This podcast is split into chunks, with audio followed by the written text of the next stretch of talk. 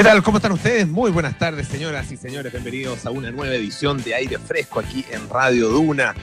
Jueves 3 de septiembre y estamos como siempre aquí en el 89.7 en la ciudad de Santiago, 104.1 en Valparaíso, 90.1 en Concepción y 99.7 en Puerto Montt. También nos pueden escuchar en el canal 665 de BTR pueden utilizar nuestra aplicación Radio Duna para sus teléfonos celulares, para su smartphone, o entrar a duna.cl, donde pueden escuchar nuestros programas en directo, en vivo, también eh, nuestra música, eh, leer las noticias que están actualizándose durante todo el día, y también escuchar nuestros podcasts. Ahí en duna.cl, también están en Apple Podcast, Spotify y las principales plataformas de podcast. Tenemos panoramas hoy día, como buen eh, día jueves, con Francesca Ravizza, nos va a contar algunas cosas que se pueden hacer, eh, obviamente, desde la casa, pero también, ahora que la cosa se está abriendo un poquitito, que algunas comunas pasaron eh, a, transición, otras que pasaron a preparación, ¿no es cierto?, con incluso vaya novedad, esto es novedad para muchas comunas, ¿no es cierto?, la posibilidad de, de, poder salir el fin de semana. Claro que hasta las 11 de la noche nomás, porque hay toque de queda, pero eh, bueno, existe a partir de ahora para algunas comunas. Hay otras, hay otras tantas comunas en, nuestro país que no han tenido cuarentena en todo este tiempo, así que escuchan esto y dicen, pobre gente. Pero bueno, los que ya hemos pasado por eh, hartas semanas de cuarentena, obviamente que vamos disfrutando de estas nuevas libertades. Así que panoramas también al aire libre podríamos tener a partir de ahora. Y además es día jueves y a partir de, esta, de, este día jueves, a partir de hoy, como la verdad que eh, los espacios de ciencia se nos hacen pocos aquí en eh, aire fresco, quisimos ampliarlo. Ya estamos los días martes con Francisco Aravena para conversar efectivamente acerca de ciencia y hoy, a partir de hoy, Pancho se repite el plato aquí en el programa porque inauguramos una nueva, podríamos decir, eh, una nueva página científica en aire fresco Vamos a ir, por supuesto, em, tratando de eh, ir, de variar. Hemos estado bastante cargados a los temas de salud durante el último tiempo, ah, por razones bastante obvias, así que vamos a ir variando. Y vamos a conversar hoy día acerca de un tema que es interesantísimo, que es apasionante, la inteligencia artificial. Pero no solo vamos a hablar de eh, la inteligencia artificial en este momento, la inteligencia artificial actual, sino que también de su desarrollo futuro. Ah, ¿Dónde están eh, las posibilidades de desarrollo futuro eh, de la inteligencia artificial? De acuerdo con lo que nos va a contar el doctor Pedro Maldonado del Instituto Milenio de Neurociencia Biomédica, BNI, de la Facultad de Medicina de la Universidad de Chile, bueno, está en la incorporación de la neurobiología. Así que ya saben, tema apasionante en algunos minutos más. Partimos con todo aquello que se está conversando en eh, las redes sociales, en los medios de comunicación, los temas del día con María José Soto. José, bienvenida, ¿cómo estás? Buenas tardes. Hola, Polo, ¿cómo estás tú? Todo bien, muchas gracias. ¿Me escuchas bien? Sí, te escucho ah, perfecto. Perfecto. Bien, te estaba escuchando sobre lo, que se puede y no se puede hacer ahora, eso de que podemos salir un poquito hasta las 11 de la noche. Algo es algo, Polo. Yo voy a, voy a este viernes voy a salir hasta las 11 de la noche como a algún lugar. Ah, mira. primera vez, como desde este, marzo. Este viernes me lanzo. ¿ah? hasta las 10 hasta las 10.40. Hasta las 10.40. Oye, José, me llamó la atención, a, propósito, a propósito del, tema de las salidas, eh, obviamente que eh, ayer ya comenzaron algunas comunas a abrirse los restaurantes, eh, algunos bares, cafés, qué sé yo. y hoy día en la mañana le escuché al ministro de Salud decir que no se podía vender alcohol, pero veía las imágenes de anoche estaba todo, o la mitad por lo menos de la gente estaba efectivamente tomando alcohol. Eh, ¿Se, anduvo eh, confundiendo el ministro o es, o es más bien un deseo de él que una realidad? Yo, yo creo que yo creo que es porque está, está, no hay ninguna prohibición de, no hay ninguna prohibición, ¿no es cierto? No, pues. claro, eh, en las comunas que están con están en la tercera etapa no hay no hay ninguna prohibición, entonces sí, yo creo que fue ahí una una, una equivocación, totalmente. Sí, se, le, salió el médico. restaurantes y bares, Providencia, sí. Yo creo que se le salió el médico al ministro ¿eh? y quiere que la gente tome poco, que tome con moderación, o que no tome, ojalá. ¿ah? sabe que obviamente que el alcohol tiene sus efectos. Que nos portemos bien, sí. Y que el alcohol además desinhibe, entonces la gente probablemente se porta peor de lo que se portaría sin alcohol. Sí, pues. Oye, y para el 18 hasta las 9 de la noche nomás. 9 de la noche, no de toque sí, a toque, pues. tuvimos la trataste ayer. Oye, sí, lo conversábamos ayer, no va a poder ser de toque a toque porque son seis horas nomás. Eh, originalmente podría haber sido, ¿ah? Podría haber sido de toque a toque, porque eh, podría haber sido de 11 de la noche hasta las 5 de la mañana. Seis horas, ¿ah? por lo tanto, pero ahora como alargaron el toque de queda en dos horas, ya no va a poder ser. Toque a toque, yo creo que lo hicieron para eso, no sé, para que no haya fiestas toque a toque. fiestas chiquititas, por supuesto, de no más de 10 personas. Claro. Pero sí, bueno. Pues no, hay que, hay que cumplirlo, hay que ser responsable. Tenemos pequeños permisitos y hay que aprovecharlos bien. Sí. Hay un riesgo, yo creo que el, gobierno se, ha ido, dando cuenta de que ese riesgo existe, eh, pero, pero parte bueno de lo que tiene que asumir. Y ya las medidas fueron lanzadas eh, eh, y, y, una vez que ya son anunciadas es difícil echarlas para atrás. Es difícil, a pesar de que ha habido harto reclamo, especialmente los expertos que dicen que las zonas con cuarentena no deberían tener ningún acceso a nada porque por algo están con cuarentena, porque tienen una positividad muy, muy alta y se puede poner más complejo. Entonces, sigue siendo debatible, digamos, todas estas medidas que se anunciaron. Pero bueno, Polo, quería contarte sobre otra cosa y que es bastante compleja, tiene que ver un poco con las consecuencias de, em, del COVID-19, del impacto que ha tenido en todas nuestras casas, en todas, en todas las, comunas, en todo el país, en todos los sectores, em, a propósito de la crisis económica que ha generado también esta pandemia, hoy día el Ministerio de Desarrollo Social lanzó un estudio que se hizo, una encuesta social COVID-19, que se hizo en conjunto con el Programa Naciones Unidas para el Desarrollo, el PNUD, y también el INE. Los resultados, la verdad, es que son bastante preocupantes. Parte de ellos, em, este estudio se hizo durante todo el mes de julio, por lo tanto abarcó harto de los coletazos económicos, sociales, en realidad multidimensionales de la pandemia. Y eh, parte de los principales resultados es que el 59,4% reconoce que disminuyó sus ingresos por la pandemia y el 44,6% disminuyó a la mitad sus ingresos o incluso más.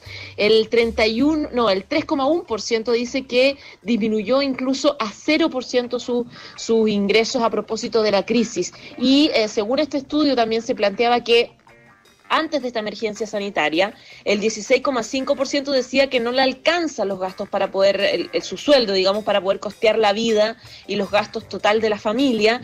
Y ahora, tras la crisis, el 48,8% de los encuestados dice que no le alcanza simplemente la plata que logra fin de mes para poder costear la vida. En términos del trabajo, el 38,4% según este estudio dice que disminuyó el número de personas que están ocupadas, es decir, que están trabajando dentro de las casas.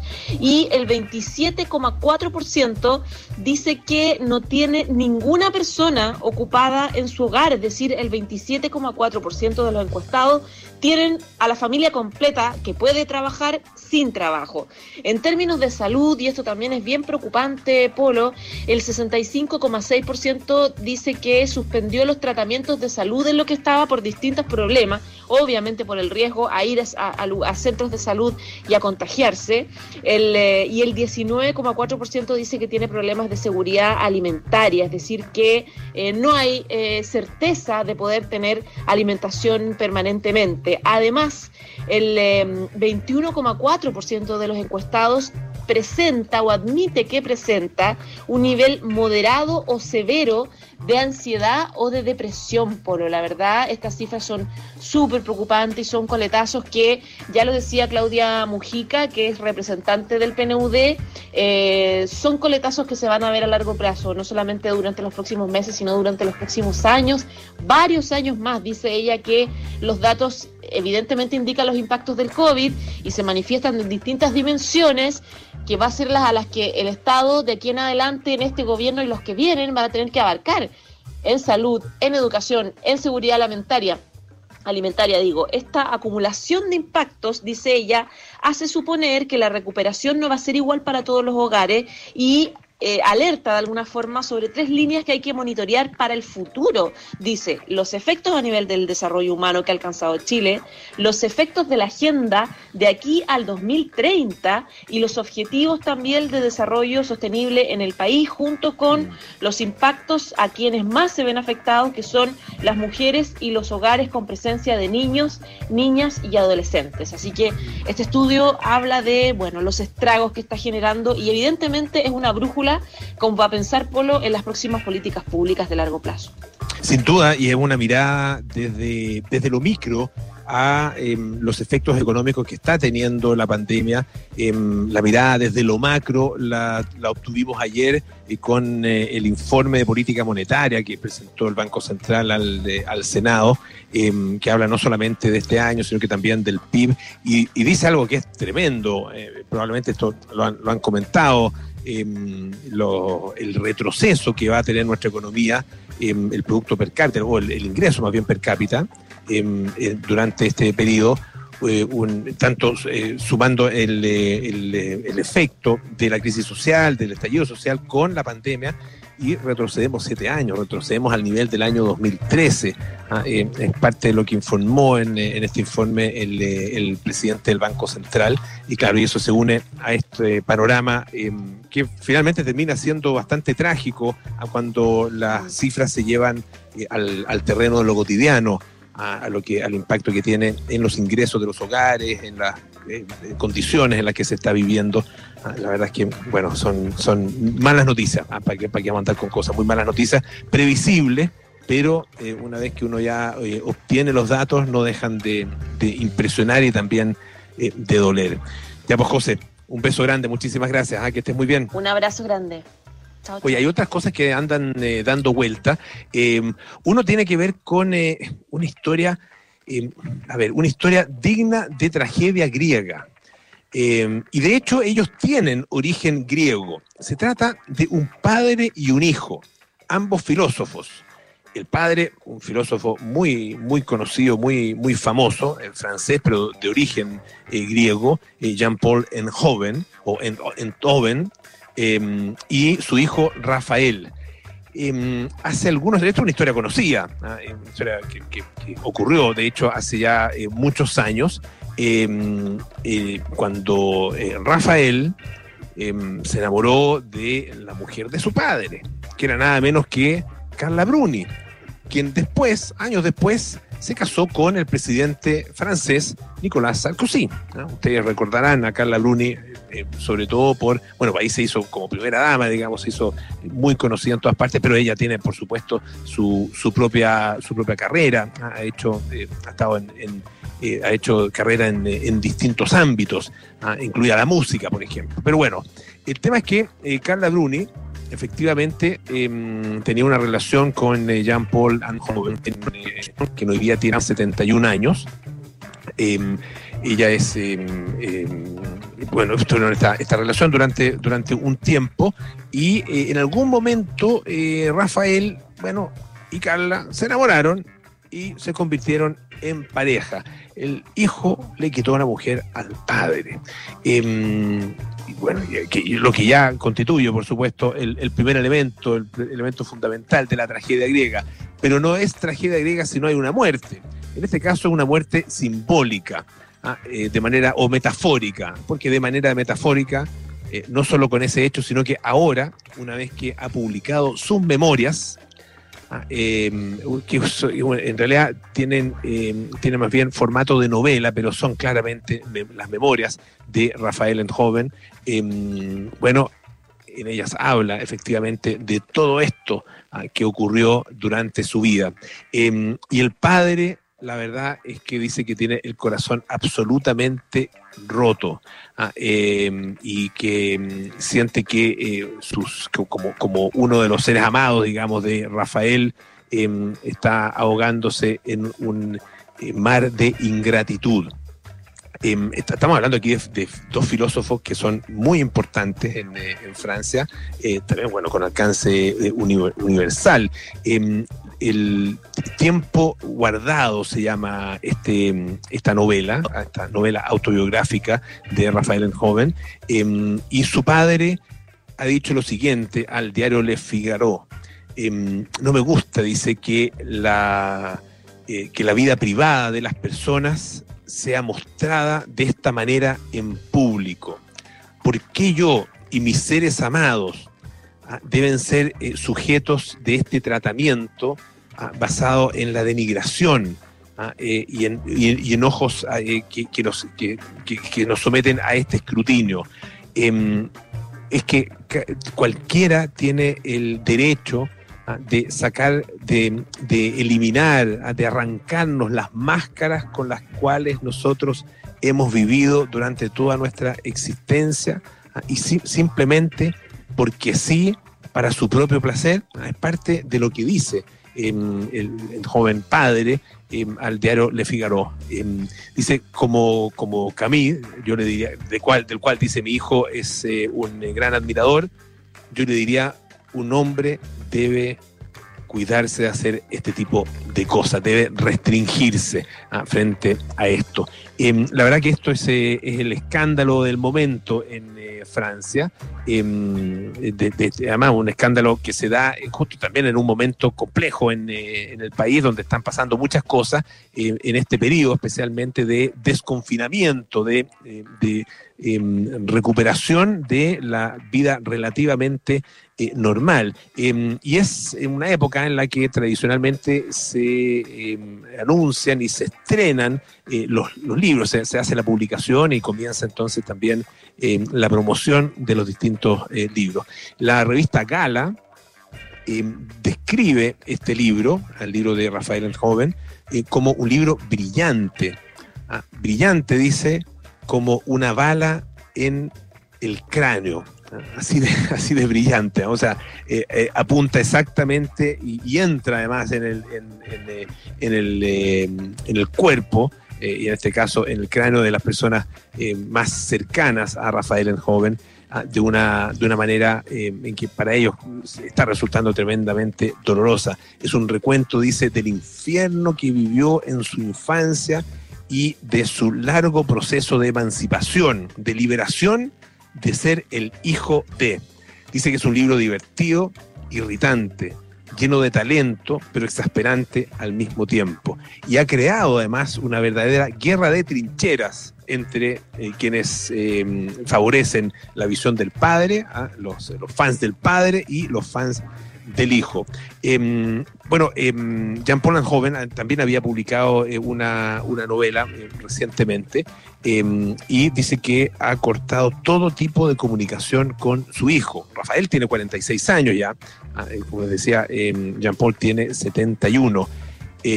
dice, estoy de luto, mi corazón está roto. Es un libro terrible ah, para quienes como yo y también otros hemos, querido a Rafael y que en este minuto nos encontramos ahogados, ahogados en un océano, en un océano, digo, de ingratitud. Nunca creí que mi vida, ah, en la cual él eh, jugó un rol central, iba a tomar eh, un, destino, un derrotero tan triste. Es un libro de 500 páginas ah, en la que eh, él hace un recuento de su vida, no solo nombra, por supuesto, a su padre, sino que también eh, a Carla Bruni, em, quien, de acuerdo con las reseñas que se han conocido el libro, es la única que sale realmente bien parada. Dice que es la mujer ideal digno de Edipo, entonces, este, esta tragedia griega que se está em, desenvolviendo allá en eh, Francia. Ah, em, claro, tenía que tener algún tipo de raíz griega a sus protagonistas. Hoy vamos a escuchar un poquito de música. Em, este es Peter Gabriel con Big Time.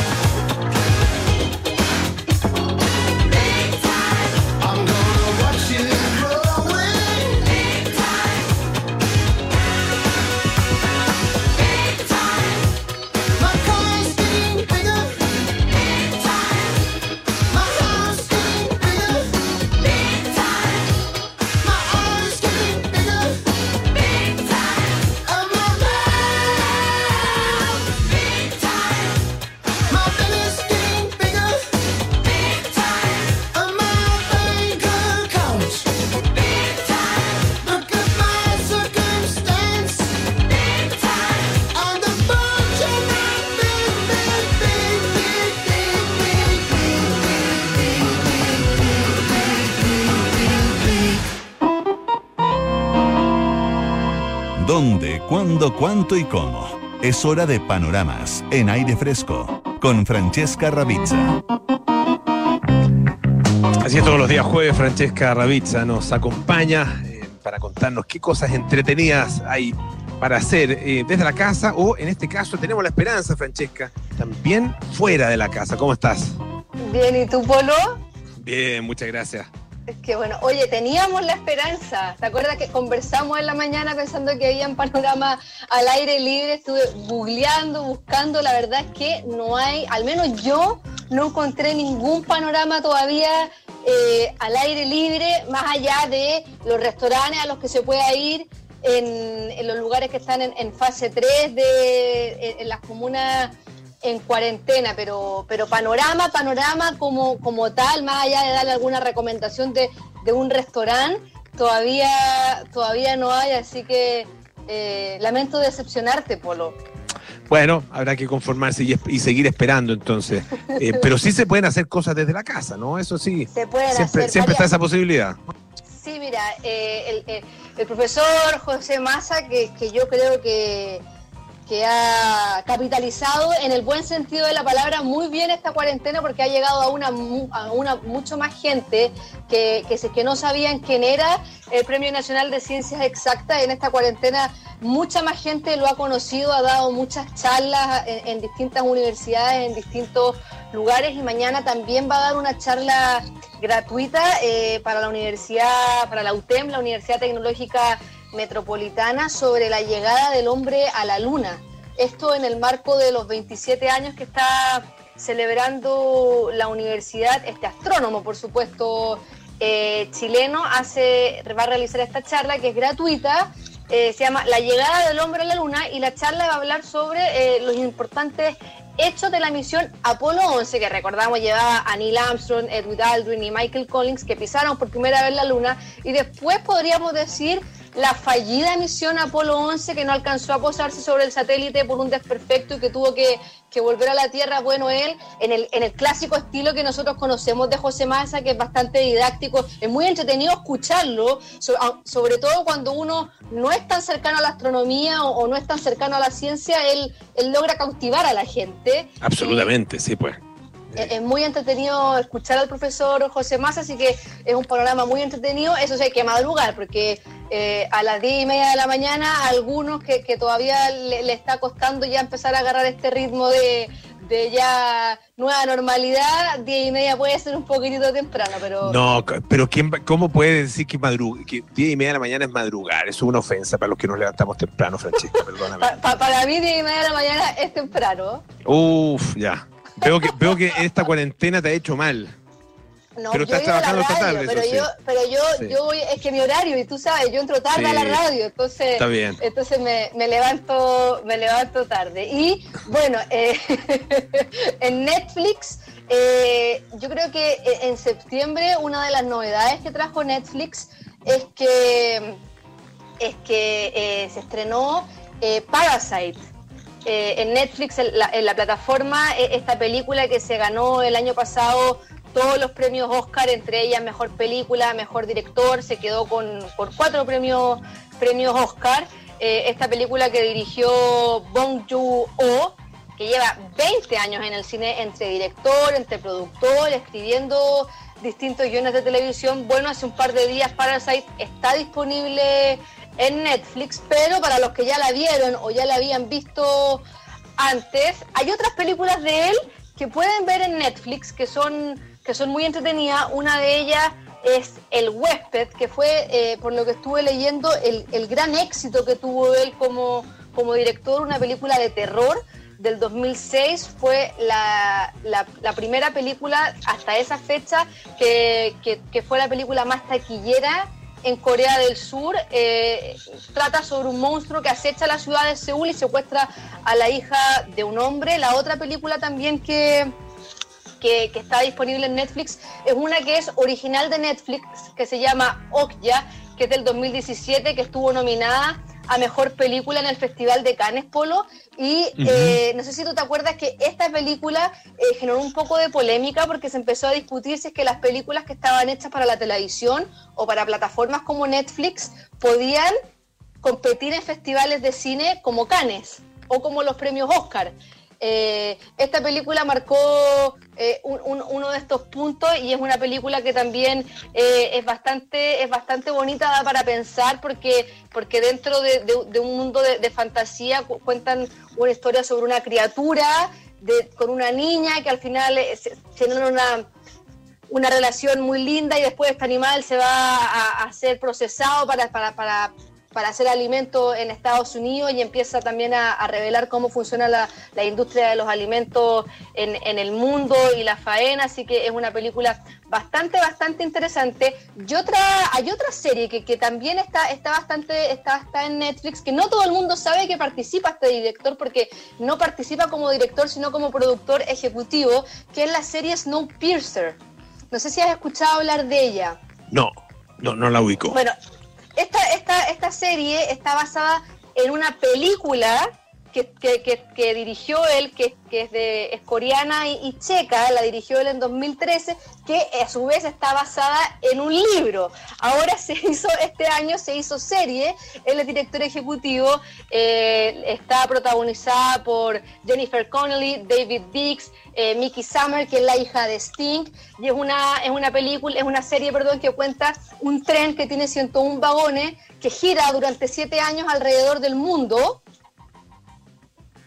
y porque el mundo se congeló debido al cambio climático, los científicos tratando de bajar la temperatura al mundo, congelaron el núcleo de la Tierra y se, crean este, este tren donde está dividido en vagones y bueno, pasa, eh, bueno, los típicos tópicos, lucha de clase, eh, y, distintos tópicos, eh, supervivencia, eh, sobrevivencia de la humanidad, muy, muy entretenida y con la dirección ejecutiva de él, así que está muy entretenido para los que quieren darse una maratón de este director surcoreano, está todo eso en Netflix. Y para los que les gusta el teatro y que todavía no podemos, están todavía cerrados los teatros, a pesar de que ya estamos avanzando las fases, bueno, el Centro Cultural de las Condes va a presentar eh, en, en su en su sitio web y en YouTube este fin de semana, eh, Me cargan los optimistas, una obra que estuvo por muchas temporadas en cartelera, que fue un éxito, una obra del francés Iván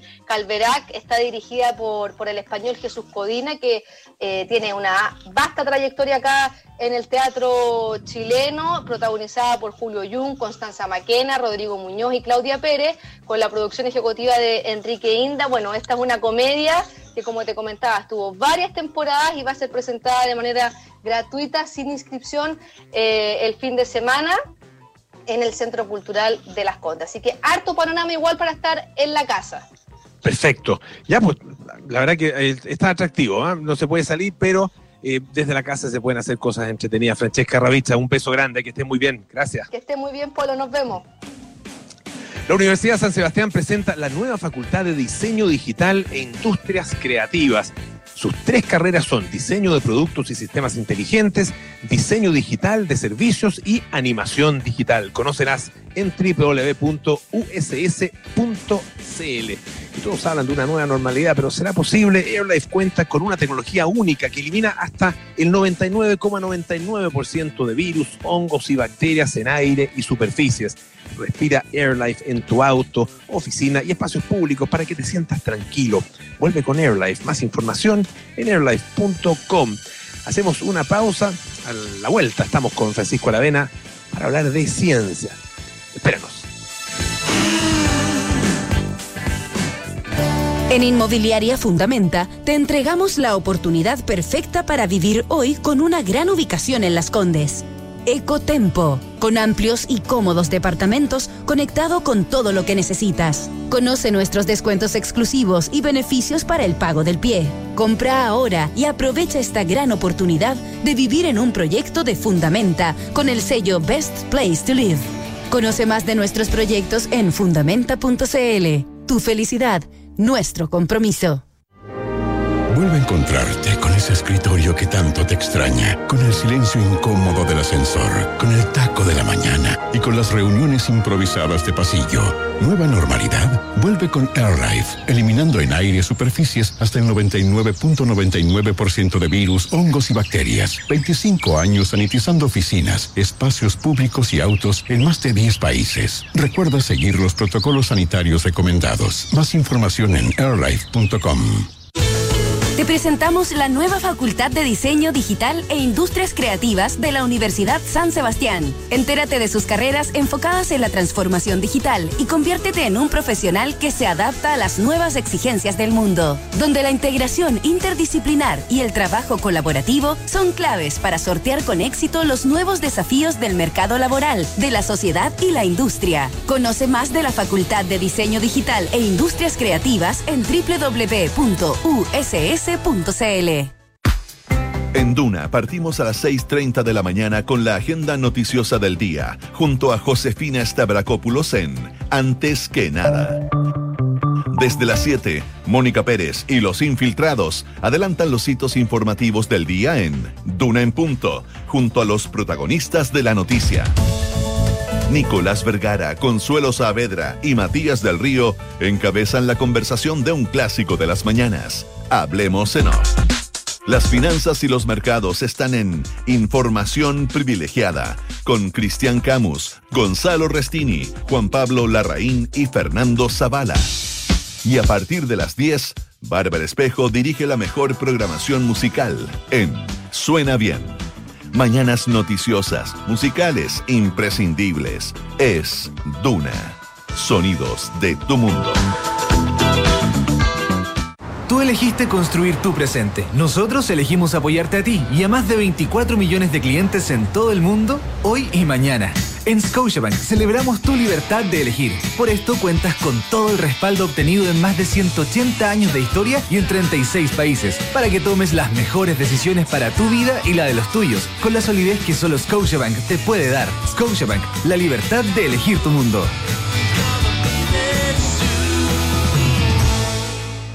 El domingo 25 de octubre, Chile tendrá un plebiscito nacional. Ese día podrás votar únicamente presentando tu cédula de identidad o pasaporte, aunque estos estén vencidos hasta en 12 meses.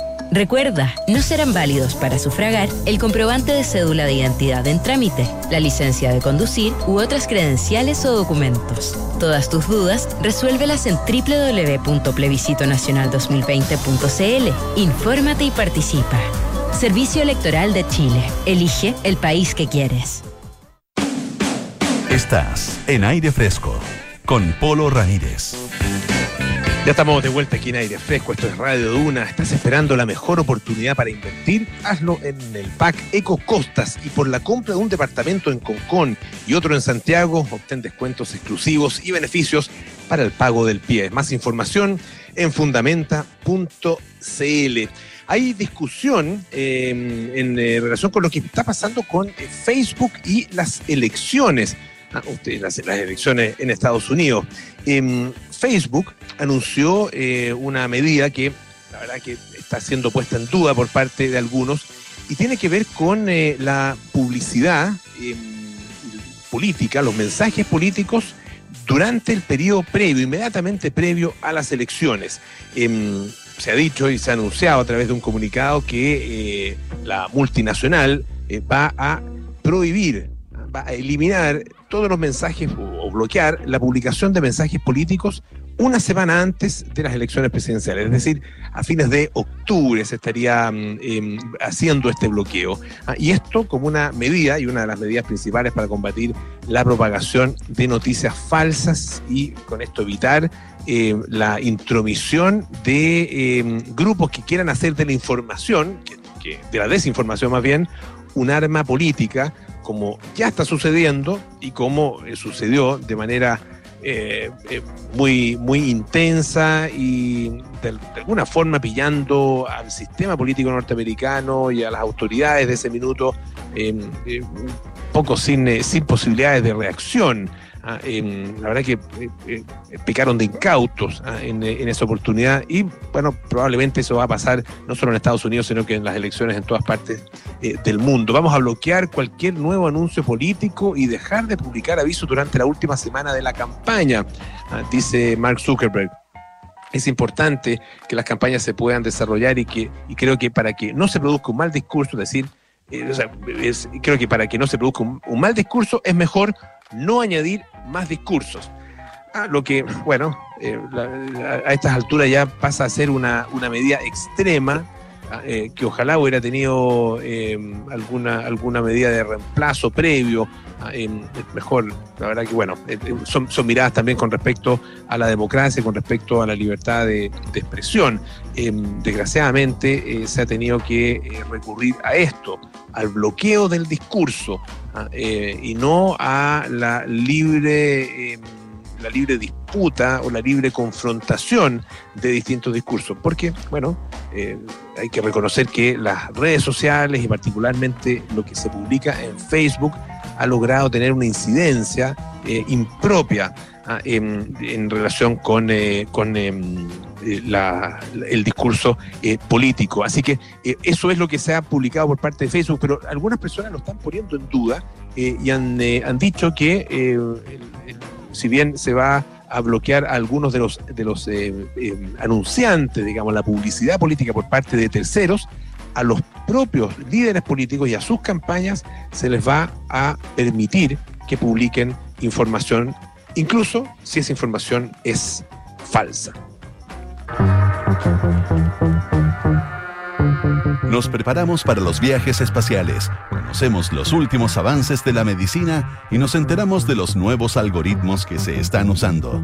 Activa tu inteligencia artificial, porque en aire fresco es hora de conversar con los expertos junto a Polo Ramírez y Francisco Aravena. Bueno, ya se, los había anunciado, les había contado, se nos hicieron cortos, se nos hicieron escasos los martes de ciencia, así que estamos incluyendo a partir de hoy los jueves de ciencia con Pancho Aravena. ¿Cómo estás, Pancho? Gusto saludarte. Muy bien, Polo, encantadísimo de repetir el plato a partir de esta semana, porque ya nos ha enseñado, si algo nos ha enseñado el 2020, un par de cositas, pero otra de las cosas que nos ha enseñado es que eh, tenemos mucho, mucho que eh, aprender y, mucho que contar sobre la ciencia en toda su, en toda su magnitud, ¿no? Exactamente, y hoy vamos a, conversar acerca de un tema, bueno, que, es muy actual, pero que también tiene mucho futuro y vamos a enfocarnos hacia ese futuro.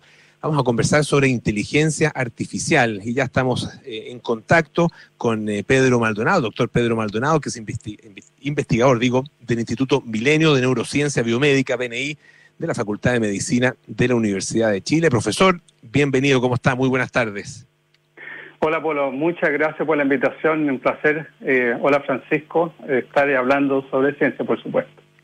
Eh, partamos con una, una definición de qué es la inteligencia artificial, em, en qué se basa, en qué procesos del cerebro humano se inspira ah, eh, y de qué manera también eh, reemplaza algunos de los mecanismos que, eh, la evolución ha eh, integrado, digamos, en, nuestros, en nuestro cerebro, en nuestro sistema nervioso y que efectivamente son em, replicados por parte de la inteligencia artificial. Sí. Bueno, la inteligencia puede definirse en términos generales como la habilidad de resolver problemas. Y para resolver estos problemas, los humanos usamos habilidades cognitivas como discriminación, reflexión, eh, eh, resolución de problemas, etcétera. Y eh, la inteligencia artificial busca replicar estas habilidades cognitivas a través de máquinas, ¿cierto? Y algoritmos computacionales. Hasta ahora, de todas estas muchas variedades de actividades cognitivas, la inteligencia artificial hoy es capaz de replicar una que es súper importante, que es la habilidad de discriminar, de, de, de, de clasificar cosas del mundo. Eso, eso ha sido el gran aporte inicial de la inteligencia artificial. Pedro, ¿cómo estás? Buenas tardes. Hola, Francisco. Eh, Pedro, eh, obviamente la inteligencia artificial es una frase, digamos, y un tema del que hemos venido leyendo, escuchando desde hace, desde hace mucho tiempo. Em, y, quizás como eh, al principio pasó que lo teníamos tan asociado como a un, a un futuro de ciencia ficción, no nos dimos cuenta cómo empezaba a instalarse en nuestra cotidianidad, ¿no? Hasta que de repente miramos y estamos como rodeados de cosas que usan por lo menos fracciones de inteligencia artificial. Ahora, hay algo muy interesante eh, que, que, que, que, tiene que ver con, con tu área de estudio, naturalmente, eh, y que pareciera hacer que el ideal, no sé si no sé si decir ideal, pero como el sumum de la inteligencia artificial parece muy elusivo en cuanto no sepamos realmente cómo funciona nuestra inteligencia, cómo funciona el cerebro, y entiendo que hay muchas cosas que todavía nos faltan por descifrar en ese en ese respecto, ¿no? Sí, tú tienes toda la razón. Hay cosas que sabemos del cerebro, pero yo creo que la gran mayoría de las cosas no las sabemos. Eh, la inteligencia artificial de hoy en día es increíble, hace unas cosas realmente impresionantes, pero en el fondo, cuando uno mira los algoritmos que hay detrás de la inteligencia artificial, eh, que son conocidos como deep learning, en el fondo son clasificadores muy sofisticados. Y esa es una de las habilidades que los humanos tenemos, somos capaces de diferenciar esto no es igual a esto otro, esta cara es distinto de esta otra. Esa es la habilidad que ha sido capturada inicialmente en los algoritmos de inteligencia artificial. Y la gracia de los computadores es que lo hacen y aprenden a una velocidad increíble. Nosotros los humanos nos demoramos años. Pero por otro lado, esta es solo una de las múltiples habilidades cognitivas que tenemos los humanos. Eh, los algoritmos de inteligencia artificial son en realidad muy específicos. Puedes diferenciar naranjas de pelota de fútbol o caras humanas, pero si tú le pides que haga otra cosa, no pueden. Son ahora bastante específicos y limitados en ese aspecto. ¿Y dónde está eh, el, la, el, área o las, las posibilidades de desarrollo futuro. Les recuerdo, estamos conversando con el doctor Pedro Maldonado, investigador del Instituto Milenio de Neurociencia Biomédica, BNI, de la Facultad de Medicina de la Universidad de Chile. ¿Dónde está el, el camino hacia el futuro en términos de la inteligencia artificial, profesor? Ahí yo creo que el camino es doble. Por un lado, lo que decía Francisco, ¿cierto? Conocer cómo el cerebro hace otras cosas más interesantes y creativas para poder tomar ese conocimiento e implementarlo en maneras distintas de hacer inteligencia artificial.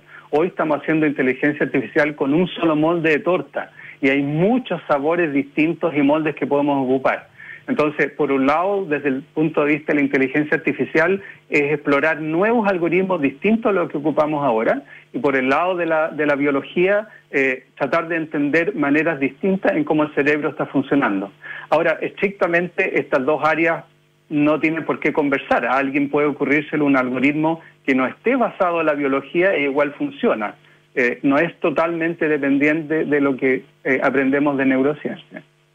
Ahora, en torno a, en torno a esto, eh, o sea, no, no necesariamente inteligencia artificial, pero uno se imagina que tendría un correlato, ¿cierto? Ha habido dos grandes proyectos que son de grandes consorcios, ¿no? Por un lado el, estadounidense y por el otro lado el, el consorcio europeo, eh, para de alguna manera, con diferencia entre un proyecto y otro, pero son proyectos ambiciosísimos para de alguna manera replicar el cerebro o mapear incluso el cerebro humano fuera del cerebro, ¿no? Como por vías artificiales, de manera de como de alguna manera amplificar todos esos, esos caminos y, aprender a, a, a conocerlos. ¿Crees tú que con toda la presión o expectativa económica que hay detrás de la inteligencia artificial y la industria de inteligencia artificial. Ahora vemos que el mismísimo eh, Elon Musk está metidísimo eh, con eh, Neuralink, ¿cierto? Su, su empresa mm. dedicada a esto. ¿Crees tú que eso repercuta en que en la propia neurología, en la propia, en el propio estudio del cerebro, sin una aplicación tan directa, eh, se vea beneficiada por eso? ¿Crees que, que, pasa por, por una mayor inversión o mayor como ambición en términos de, la, de las metas y los plazos? Sí, de todas maneras, eh, hay, la iniciativa norteamericana es una iniciativa tecnológica. Lo que busca es eh, crear, generar nueva tecnología para mirar el cerebro humano.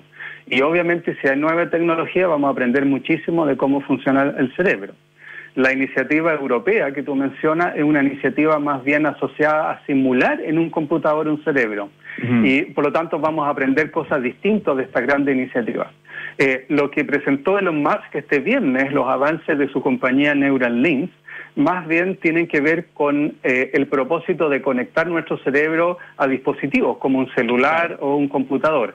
Y para eso lo que mostró este viernes es un robot capaz de hacer una cirugía y poner un montón, pero cientos de pequeños sensores adentro de los cerebros y escuchar la actividad de miles de neuronas y con eso tratar de ver si se puede conversar con un teléfono celular o un computador. Pero ahí hay una tranca muy grande, porque si bien podemos escuchar lo que eh, ah, conversan las neuronas del cerebro, no sabemos mucho cuál es ese lenguaje. Mientras no podamos hablar con ellos, no podemos comunicarlo ni conectarlo con un dispositivo como los celulares. Ahí hay un área de desarrollo enorme, de lo cual yo creo que todavía van a pasar varios años antes que sepamos cómo funciona. Y ese es un, un área de desarrollo que va, em, me imagino, por una, eh, una convergencia del mundo, de alguna forma, de la, de la ingeniería con el mundo de la biología, ¿no? Em, claro, así em, es, y, y, cuáles, cuáles son un poco las... Porque uno, uno al final lo que se imagina es una integración total de, de la mm. máquina y, el cerebro humano. Eh, eso eso es, es, es, un camino que ya, ya se inició eh, eh, o, todavía tiene obstáculos importantes? Se inició, a esto lo llamamos los cyborgs, ¿cierto? Esta mezcla de organismos con eh, dispositivos electrónicos. gran parte de, la, de los desarrollos que ha hecho Elon Musk, por ejemplo, son similares a de muchos otros grupos que han buscado particularmente ayudar a personas que están paralizadas y las señales del cerebro continúan funcionando normalmente. Entonces la idea es conectar el cerebro con sus propios brazos y piernas o con robots para que ellos puedan recuperar alguna movilidad. Eh, y hay varios pacientes en esta condición, por lo tanto hoy día existen cyborgs de alguna naturaleza. Eh, pero de nuevo, el, cuello de botella está en poder conversar, entender el código, si uno quiere, de, cómo conversan las neuronas y poder hablar en el mismo lenguaje. Lo sabemos de los dispositivos electrónicos, ¿cierto? Esta, este sistema binario, el lenguaje, la programación es conocida, nosotros lo creamos, ¿cierto? Pero no creamos el cerebro y por lo tanto no sabemos cómo ellos conversan. Esa es la piedra de tope. Ahora, tú apuntas a algo súper importante, Polo, porque eh, la mayoría de las disciplinas científicas están borrando sus bordes. Hoy en día esta división muy grande entre distintas disciplinas científicas está siendo eh, algo que desaparece porque el distintos grupos de científicos, desde un físico a un biólogo, ahora conversan todos los días para resolver este tipo de problemas. Pedro, el, em, eh, hablábamos de, por ejemplo, eh, esto de alguna manera es la aumentación humana, ¿no? El human augmentation, esto es mm. como darle al cerebro la capacidad de... Porque eh, si hablamos de, gente que tiene, por ejemplo, dificultades en la movilidad, etcétera, estamos hablando como de una manera de de, suplir una lesión o un, trauma, ¿no? De, solucionar un problema, pero si eh, esa misma tecnología, si lo aplicamos a personas que no tienen esa dificultad biológica, por así decirlo, estamos hablando de, eh, otorgarles nuevas capacidades, ¿cierto? Eh, mi pregunta es, tal como sabemos relativamente, o se sabe más bien, para qué tan patuvo, ¿no?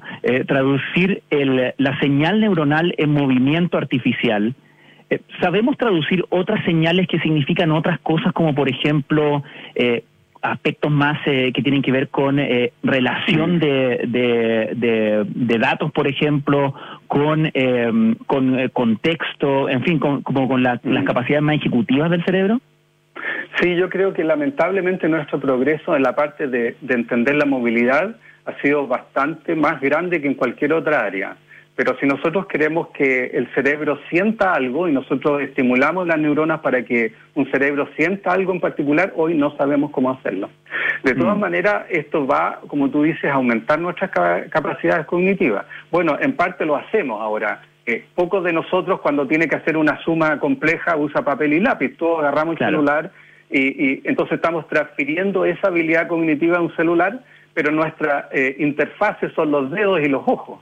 En principio, uno podría considerar que uno puede conectar parte del cerebro directamente al celular y simplemente pensar en la suma y vuelve el resultado directamente a nuestro cerebro. Esa va a ser la manera en que se piensa, se van a ir aumentando estas capacidades cognitivas y a ser, entre comillas, superhumanos dependiendo de la capacidad de los dispositivos a los cuales nos conectemos. Estamos conversando con el doctor Pedro Maldonado, investigador del Instituto Milenio de Neurociencia Biomédica, PNI, de la Facultad de Medicina de la Universidad de Chile. En ese sentido, em, claro, se abren eh, con, esas posibilidades em, que, existen para el desarrollo eh, futuro de, la inteligencia artificial, em, eh, aplicaciones que a algunas personas les preocupan, los asustan, en términos de la manipulación de, nuestro, de nuestro cerebro. Hoy día eh, estamos sometidos a cierta manipulación de la cual eh, uno puede, en definitiva, eh, si lo mira con objetividad, tomar conciencia, ¿no es cierto?, darse cuenta ah, a través, qué sé yo, de la publicidad, de, distintos elementos pero puede llegar un momento en que esa manipulación sea completamente ininteligible para nosotros, que es absolutamente imposible de captar, ¿o no? Sí, bueno, esto es parte de los riesgos de toda nueva tecnología. En las revoluciones que ha sufrido la humanidad, siempre la tecnología asusta, por un lado, y, efectivamente tiene riesgo. Si es que, eh, bueno, hay riesgos desde crear una diferencia de personas. Si solo algunos tienen acceso a esta tecnología, eh, va a haber una diferencia en tipos de humanos, humanos súper inteligentes y humanos que están limitados a su propio cerebro. Eh, si todos nos conectamos, también va a haber un cierto problema ético en el manejo de esos dispositivos, quién los maneja y qué tipo de información transfiere a los cerebros. Como tú dices, mm. eh, hay muchas preguntas abiertas que yo creo que no tenemos la respuesta, pero, pero claramente va a haber riesgos que vamos a tener que considerar en el momento en que desarrollemos la tecnología. Y quizás hablar de eso antes. Mm. Muy cortito, Pedro. Eh, tú en tu, en tu trabajo, en tu investigación, eh, ya generas estos cruces, participas de grupos que eh, tienen tanto ingenieros como neurocientíficos, por ejemplo?